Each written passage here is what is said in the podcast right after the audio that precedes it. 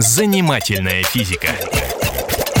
Здравствуйте, это Игорь Зырянов, программа о нас с вами и о том, что нас окружает.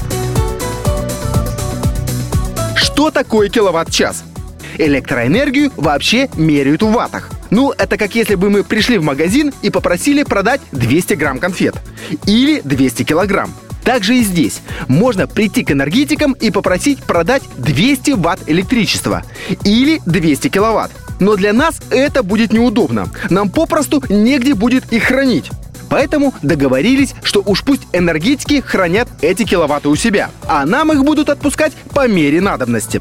Как воду. Открыл кран – полилась. Закрыл – остановилась. Включил утюг – киловатты потекли. Выключил – остановились. За один час через наш утюг протекает как раз 1 киловатт электричества. Это и называется киловатт-час. В Москве он стоит 2 рубля 66 копеек днем. Именно столько мы заплатим за часовую работу нашего утюга. Через лампочку течет меньше электричества, и там ждать, пока протечет 1 киловатт, придется 10 часов. Заплатим те же 2 рубля 66 копеек. И если сложить все электричество, протекающее в нашей квартире, то за месяц набегает приличная сумма. Занимательная физика.